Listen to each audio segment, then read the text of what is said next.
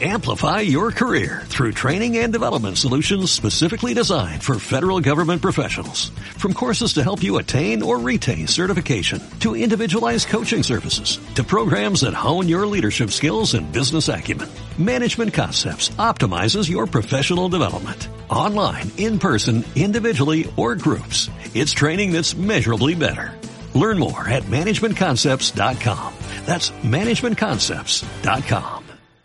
Hola, buenos días. Bienvenidos a este tema que pese a tener un nombre que a priori puede parecer un rollaco, está bastante chuchuchuli porque toca bastantes palos que a día de hoy todavía siguen siendo noticia. Venga, no te olvides de que todos los días hacemos directo en Twitch y que tenemos un Instagram todo guapísimo. Dentro intro. Cuando los países europeos empezaron a quedar cachitos del mapa mundi, colonizando todo, ya se sabía que antes o después iban a tener que largarse de aquellas zonas tan alejadas de sus bases. En América ya había sucedido, así que toca el momento de ver lo que ocurrió en Asia y África. Después de la Segunda Guerra Mundial, el mundo estaba tan patas arriba que era el momento para la descolonización. Date cuenta que hay muchos países actualmente que están en la mierda por culpa de lo mal que se hicieron las cosas cuando se piraron los europeos. Pero antes de ver ejemplos de los disasters, conozcamos los factores de la descolonización. Los va a ver internos y externos. Sentimiento nacionalista. La gente de estos países estaba feliz a su bola, viviendo en sus pueblos tranquilamente, pero con la llegada de los europeos, ¡buah! se les instalan unos nuevos drivers. Con el paso de los años, la gente pro de estas zonas manda a sus hijos a estudiar a las metrópolis en Europa, y allí descubren todo el rollito de la realidad nacional y que eso de tener tu propio país con una banderita toflama es la repera. Así que cuando vuelven a casa se motivan muchísimo para promover la independencia. Cuando se acaba la Primera Guerra Mundial, el principio de nacionalidades se expande. ¡Buah! Salen países como churros en Europa y la idea se extiende por el world. Hay dos fuentes que alimentan este nacionalismo. Las raíces del pasado y los principios de la Revolución Francesa. De esta manera, las zonas intentan fijarse en sus singularidades. Creencias, costumbres, vestimenta, lenguas... Algo que muchas veces a lo único que llevará es a la xenofobia y el racismo. Y bueno, ya si a esto le sumas las ideas religiosas... ¡Pum! El integrismo. Y aquí, fijo, fijo, suena el integrismo islámico que en unos cuantos países ha sido trending topic. Pero también hay otro tipo de nacionalismo, el que se fija más en el futuro. O lo que es lo mismo, intenta pillar todo lo bueno de las potencias occidentales. Un ejemplo es la revolución de Mustafa Kemal Atatürk, que después de la Primera Guerra Mundial consiguió que Turquía se metiese en el laicismo occidental. Otro factor interno es el de bases ideológicas. El sentimiento nacional, quieras que no, va a ir unido a una ideología, normalmente el liberalismo y socialismo, que ha llegado a estos territorios por culpa de la minoría que ha estudiado en las universidades francesas y británicas. Y claro, ahora ellos quieren que su gente tenga los mismos derechos que los de las metrópolis. El nacionalismo colonial irá cambiando su ideología con el paso de los años. Del liberalismo y democracia pasará a socialismo y por último comunismo, animando a las colonias a ser dueñas de sus propios recursos naturales y nacionalizar sus riquezas. Que ya vale de que les roben todo y no les den una mierda, hombre ya. Perfecto, ahora llegan los factores externos. Aquí hay cinco mini puntos que nos van a mostrar que la situación mundial en ese momento era ideal para la descolonización. A. Segunda Guerra Mundial. Este conflicto había sido tan bestia que las colonias habían tenido que aportar hombres y recursos económicos para ganar la guerra. Y claro, una vez terminada, querían algo a cambio, o sea, o más libertad o directamente la independencia. O también se da el caso que las guerrillas que se habían formado para luchar internamente contra un bando que había invadido su país, luego sirven para echar a los europeos que intentaban recuperar sus posesiones. Un ejemplo de esto es Vietnam, que era francesa pero Japón se la comió y la resistencia luchó al máximo para tirar a los japos y después contra los gabachos que querían una vez terminada la Segunda Guerra Mundial recuperar aquello.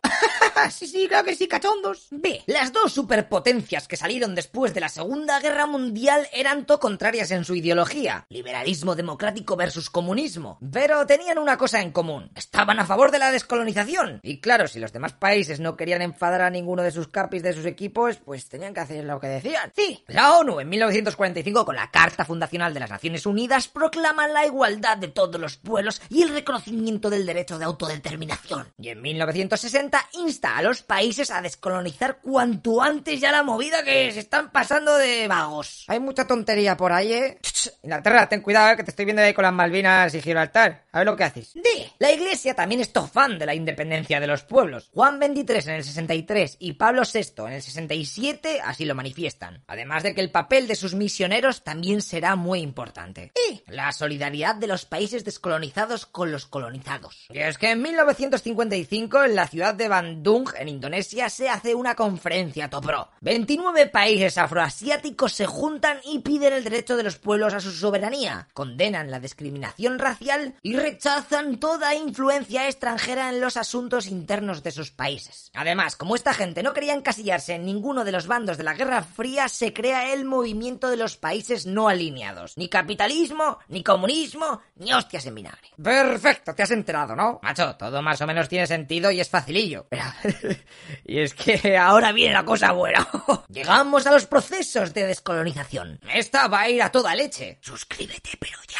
Y del 45 al 62, muchos de los países ya crearán su país tochulo. Se van a usar varios métodos. El levantamiento armado y la guerra, como en Indonesia, la resistencia pacífica, como en India, o la negociación política, como muchos de los países del África Negra. Genial. Pues vamos a empezar por Asia. Este continente será el primero en luchar por su libertad y se basará sobre todo a la afirmación del pasado ya que son todo diferentes del ocupante. Próximo Oriente e Israel. Atento que esto te interesa porque siempre está en las malditas noticias. La Primera Guerra Mundial se termina. Pues venga, a tomar por saco el Imperio Turco. Este es repartido por los winners, es decir, Francia y Gran Bretaña pillan todo lo que les cabía en las manos. Buffet libre de kebab. La península arábiga, Irak y Jordania para los guiris. Y Líbano y Siria para los franceses. Pero lo realmente heavy vendrá cuando con todo el jodido desastre del holocausto judío de los nazis, la ONU decide en 1948 dividir Palestina en dos y meter ahí a presión un nuevo Estado. Israel. Todo esto apoyado por la Unión Soviética y Estados Unidos. Y su inicio va a ser turbulento cuanto menos. Dos días después de declarar el Estado de Israel, ¡pium, pium, pium! Guerra. Todos los vecinos no quieren al nuevo. Una supercoalición de Líbano, Siria, Irak, Jordania, Egipto y Arabia Saudita versus Israel. Acaba de comenzar la primera guerra árabe-israelí.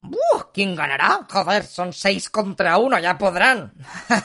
pues no. En menos de un añito, Israel gana. Y le come más territorio a Palestina que la pobre no sabe por dónde le da el aire. Con este cambio de fronteras, miles de árabes palestinos tuvieron que pirarse de sus tierras y refugiarse en los países vecinos. Aunque la paz durará nada y menos. Y en 1956 estalla la Segunda Guerra Árabe-Israelí, o también conocido como Conflicto del Canal de Suez, en el que Israel aplasta sobre todo a Egipto, entrándole hasta la cocina. Y viendo la sobrada que se estaba pegando a Israel, Estados Unidos y la Unión Soviética tienen que decir que pare, ¿eh? porque está muy cheta. 11 años después llega la revancha. La tercera guerra, o la guerra de los seis días. Egipto, Jordania, Siria y Líbano contra Israel. ¡Tan, tan! ¿Esto está emocionante? Pues no.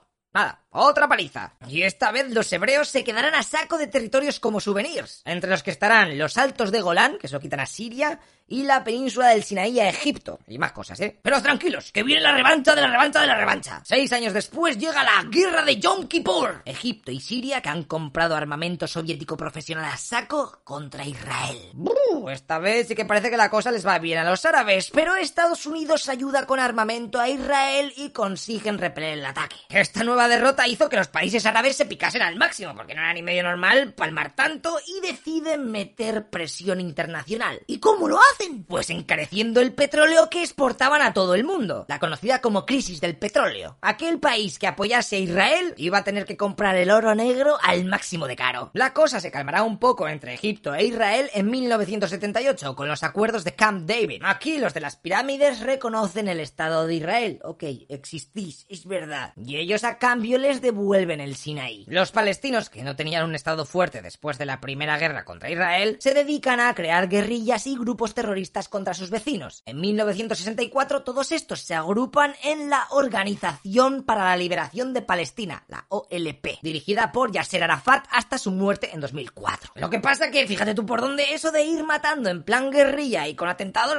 pues no está muy bien visto. Y en 1974, para ser reconocidos por la ONU, paran con ese rollito tan radical. Aunque bueno, poco les dura, porque en el 87 esta organización promueve el levantamiento popular o guerra urbana, la intifada contra el ejército y la policía israelí en los territorios ocupados. ¡Barra libre de cócteles molotovs! ¡Holgorio! La situación volverá a calmarse en la conferencia de Madrid Oslo y después Washington. Y es que se acuerda de crear un gobierno autónomo que se encargará de gobernar los dos territorios autónomos de Cisjordania y Gaza. De esta manera, Yasser Arafat en el 94, tras 27 años en el exilio, regresa a su país como presidente. Ahora toca el momento de la India y Pakistán. En la India ya había movimientos nacionalistas antes de la Segunda Guerra Mundial. Hindúes y musulmanes no querían a los malditos protestantes cristianos en sus tierras. De esta manera salen dos personajes pros. Mahatma Gandhi, con su partido del Congreso, que estaba a favor de la resistencia no violenta, desobediencia civil, y que decía que no había que cooperar con las autoridades británicas. Y luego tendríamos a Muhammad Ali Jinnah, de la Liga Musulmana, que quería dividir la India en dos estados. Un país para los hindúes y otro para los musulmanes. Y eso es lo que va a pasar, porque finalmente los británicos en 1947 deciden dividir su colonia en dos estados independientes. La Unión India, que va a ser para los hindúes, y Pakistán, va a ser para los musulmanes. Claro, imagínate, esto fue un movidote, porque si tu zona tocaba en el país que no querías, pues dale, a moverte. 17 millones de personas tuvieron que emigrar y hubo muchas matanzas entre uno y otro bando religioso. Pero espera, espera, ¿ves eso? Hostia, Pakistán está dividido en dos. Como ya hemos visto, la distancia como tú con tu novia imaginaria de Suecia siempre sale mal. Así que el cacho de la derecha hace una guerra de independencia y lo consigue. En 1971 se separa de Pakistán Pakistán y se crea el país de Bangladesh. Aunque ya por fin cada uno tenga su zona del mapa a su bola, eso no significa que no vaya a haber hostias. Aquello estará plagado de guerras entre India y Pakistán, sobre todo por culpa de este cachico de aquí. Cachemira, que tiene mayoría musulmana pero está dentro de la India, así que Pakistán la quiere. Actualmente estos dos países siguen muy picados entre sí, pero como ambas potencias tienen armas nucleares, pues la cosa tampoco parece ir a más, porque como se motiven aquello es la guerra del fin del mundo. Y todo por unos malditos kilómetros cuadrados más en tu mapa de líneas imaginarias. Independencia de Indochina. Cuando decimos Indochina francesa nos referimos a todos estos lugares tipicazos de luna de miel, es decir, Vietnam, Laos y Camboya. Vale, allí el movimiento independentista estuvo liderado por Ho Chi Minh, que en 1945 declara la República Democrática de Vietnam, con la capital en Hanoi. Pero los franceses dijeron,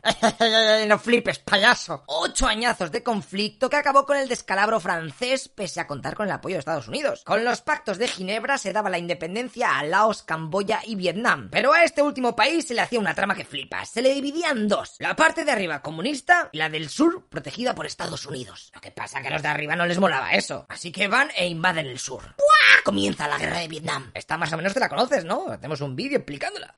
Malditos pequeñicos. No saben lo que han hecho. El ejército de Estados Unidos llevará todo allí y les reventará el ojete. ¡Oh no! ¡Una trampa de bambú afilada! ¡Zasca! Estados Unidos palma saco de unidades y dinerico, pero no gana la guerra. Así que finalmente decide retirarse de allí. menudo loser. Ya, sin el tío Sam en el server, los comunistas del norte ocupan todo el territorio y lo unifican. Acaba de nacer la República Democrática Popular de Vietnam, obviamente bajo un gobierno comunista. Indochina. Por último, por esta zona tendríamos que hablar de la independencia de las islicas estas, ¿eh? que se resume bastante fácil. Holanda pierde contra Japón. Los nativos nacionalistas quieren echar a Japón. Japón es derrotada en la Segunda Guerra Mundial. Y a Estados Unidos no le mola que Holanda regrese a la zona aquella para quedarse otra vez con todo aquello. Así que Sukarno, el líder del Partido Nacionalista Indonesio, se proclama independiente de Holanda. Lo que pasa es que hay un pequeño problema, porque los fumaos no lo reconocen y guerra del 40 al 49, la cual finalmente acabará con unas negociaciones en donde se reconocerá la independencia de Indonesia a finales del 49. Ole, ole, ole, ya sabes la descolonización asiática y sigues con vida, macho. Venga, pues te reto, pues te vas a flipar, ¿eh? A que sobrevivas a la descolonización africana. Prácticamente solo queda eso y ya tienes el tema hechísimo. Palabra de niño Jesús. Independencia de África. En este continente va a llegar más tarde que en Asia e irá más rápido en las zonas musulmanas del norte que en los países del África negra. Veamos primero lo del África musulmán del norte. El nacionalismo musulmán pretende el hermanamiento entre todos los musulmanes. A esto se le conoce como el panarabismo. Y dará como resultado la creación de la Liga Árabe en 1945. Venga, ahora te explico cada país. Egipto.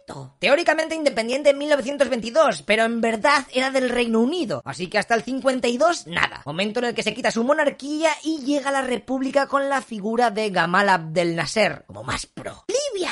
Colonia italiana hasta el 43. Después de la Segunda Guerra Mundial se la reparten entre Gran Bretaña, Francia y Estados Unidos, hasta que en el 51 se independiza con el regreso de su rey Idris. Pero en el 69 unos militares dan un golpe de estado y se proclama la república bajo el mando del coronel Muhammad al-Gaddafi, que te debe de sonar al máximo por el estilazo que tenía. ¡Túnez! El partido nacionalista Neodestur bajo las direcciones de Habib Bourguiba entró en negociaciones con Francia y Ale, en el 56 ya iban a su bola. ¡Marruecos! Este país estaba comido por españoles y franceses teniéndolo como protectorado, hasta que el propio sultán fomenta las revueltas y el movimiento nacionalista, el Istiklal, presiona demasiado, por lo que en 1956 Marruecos se vuelve independiente. Acuérdate de sus reyes, Mohamed V, que fue el primero que te he dicho este que estaba promoviendo las revueltas, luego su hijo Hassan II y por último Mohamed VI, que es el que tenemos ahora, que también tiene un estilazo que flipas. ¡Argelia! Buah, esto va a ser un caso aparte. Esta zona llevaba poblada por los franceses desde hace un porrón, 1830, y su administración era directa desde París. Además de que como había muchos colonos franceses, estos se oponían a la independencia. Hasta que en el 54 surge el Frente de Liberación Nacional dirigido por Ben Bella. Pues venga, atentados y muerte. La llamada Guerra de Argelia que terminará con Charles de Gaulle negociando la independencia. Pero claro, los colonos gabachos no aceptarán aquello y crearán su propio grupo terrorista, dirigida por militares galos. Lo que pasa que Blas de Lezo, en el 62, con el acuerdo de Evian, Francia reconocía la independencia de Argelia. Así que nada más y nada menos que un millón de gabachos tuvieron que coger las maletas y regresar a Europa. ¡Sáhara español! El gobierno español, viendo el panorama de que todo el mundo se pira, empieza a programar su marcha del Sáhara. A ver, vamos a hacerlo bonito, que hagan un referéndum y que luego... ¡Bomba! Marruecos se adelanta y organiza la marcha verde pacífica para reivindicar aquella zona como suya. Además de que Estados Unidos apoyaba al gobierno marroquí, así que España ya con Franco Torreventado y un rey Toniubi, ¡ale, yo paso de movidas! Allá os las apañéis, saharauis. Toda la zona se la entregan en los acuerdos de Madrid del 75 a Marruecos y a Mauritania. Pero esta última se iría a los cuatro años. Y allí siguen los marroquíes luchando contra el Frente Polisario local. Y allí siguen los marroquíes luchando contra el Frente Polisario, que es el grupo nacionalista saharaui que está pidiendo al máximo que se haga de una maldita vez el referéndum que les prometieron. Pero la ONU no quiere meterse en jaleos con Marruecos por los de Star Wars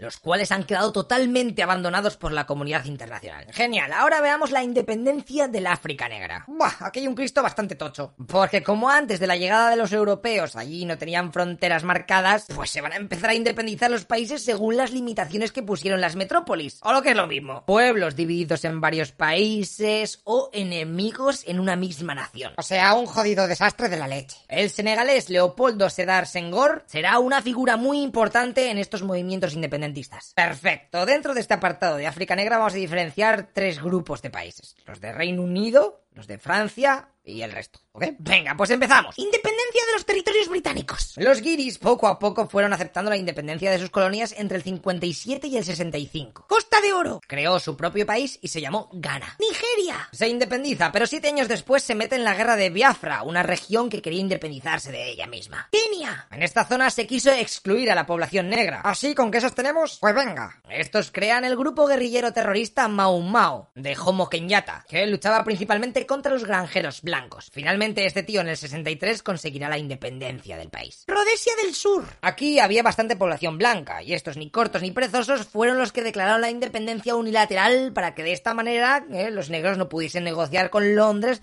las cosas bonitas para ellos. Pero les salió el tiro por la culata porque nadie reconoció este estado. De todas maneras, este gobierno racista le metió bien al apartheid. ¡Buah! Unos conflictos entre blancos y negros que flipas. Hasta que en 1980 la mayoría negra se hace con el poder, quita el apartheid y proclama el nuevo estado de Zimbabue, que significa casa de piedra. Sudáfrica. Se independiza en el 61. Aquí también había un porrón de blancos, así que venga, apartheid pa' tu body. Por aquí estará Nelson Mandela y su partido Congreso Nacional Africano, el cual tenía su propio brazo armado, el conocido como la Lanza de la Nación, apoyado por la Unión Soviética. De hecho, fíjate que Mandela estuvo en la lista estadounidense de terroristas hasta 2008 y solamente cinco años después murió con 95 añados. Finalmente, en 1990 el apartheid se quitó, a Mandela lo liberaron tras 27 años en la cárcel y lo eligieron como presidente en 1994. Okidoki. Venga, pues ahora toca los territorios franceses de la África Negra. Eh, al contrario que pasó con la Indochina o Argelia, aquí será pacífico porque De Gaulle no va a poner muchas pegas. Guinea, Togo, Mali y Madagascar se independizaron en 1960 y el resto en el 61 y por último en el 77 Djibouti, eh, que está aquí todo pequeñica y tiene esta bandera to cutre y hortera. Venga, pues ahora un popurrí del resto de la África Negra. Congo Belga. Buah, no sé si lo sabes, pero esta zona tiene a saco de minerales. En 1960 Bélgica dice, ok, ok,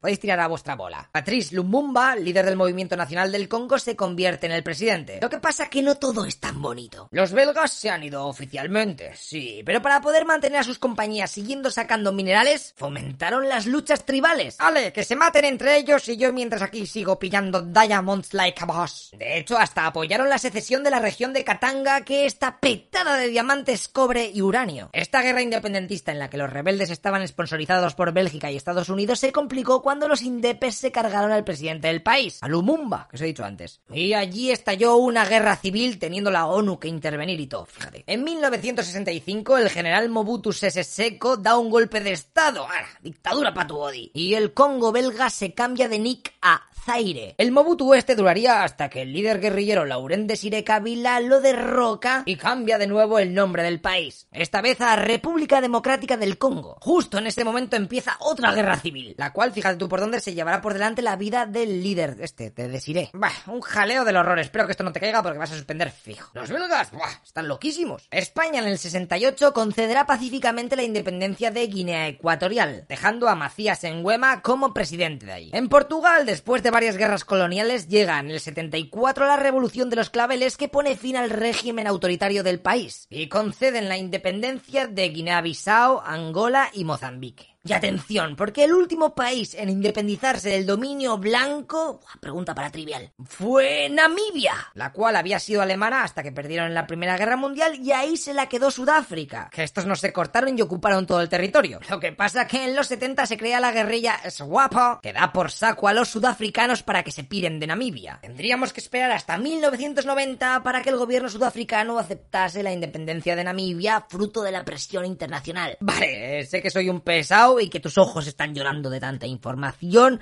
pero queda lo último Venga, venga, tú puedes, joder. ¿Qué es el tercer mundo? Las desigualdades en el server de la Tierra buah, son tobestias. Fíjate que el 20% de los jugadores tienen el 80% de la riqueza. Así que el tercer mundo es el conjunto de países menos desarrollados que, fíjate tú por dónde, normalmente se encuentran en el hemisferio sur. Para medir el desarrollo de un país se tienen en cuenta muchas cosas, como el número de hospitales y de camas por 100.000 habitantes, escuelas, maestros, alimentación base, etc. Pero ¿cómo se llegó a algo tan descompensado? O sea, unos tanto y otros tampoco. Pues si echamos la mirada hacia atrás, antes de la revolución industrial de finales del 18, principios del 19, las diferencias en cuanto a desarrollo económico entre los países del mundo pues, tampoco es que fuesen la leche. Todos eran igual de pringaos, más o menos. Pero con el DLC de la industria hizo que un grupo de naciones que se lo habían pillado en pre-order evolucionasen a fuego en parte gracias al dominio económico y político de otras zonas del mapa. Así que con la tontería se hicieron dos grupos de países, los desarrollados y los subdesarrollados, o mejor dicho, en vías de desarrollo. A este último grupo se le denomina tercer mundo, aunque este término tuvo su origen para definir aquellos países que se oponían al capitalismo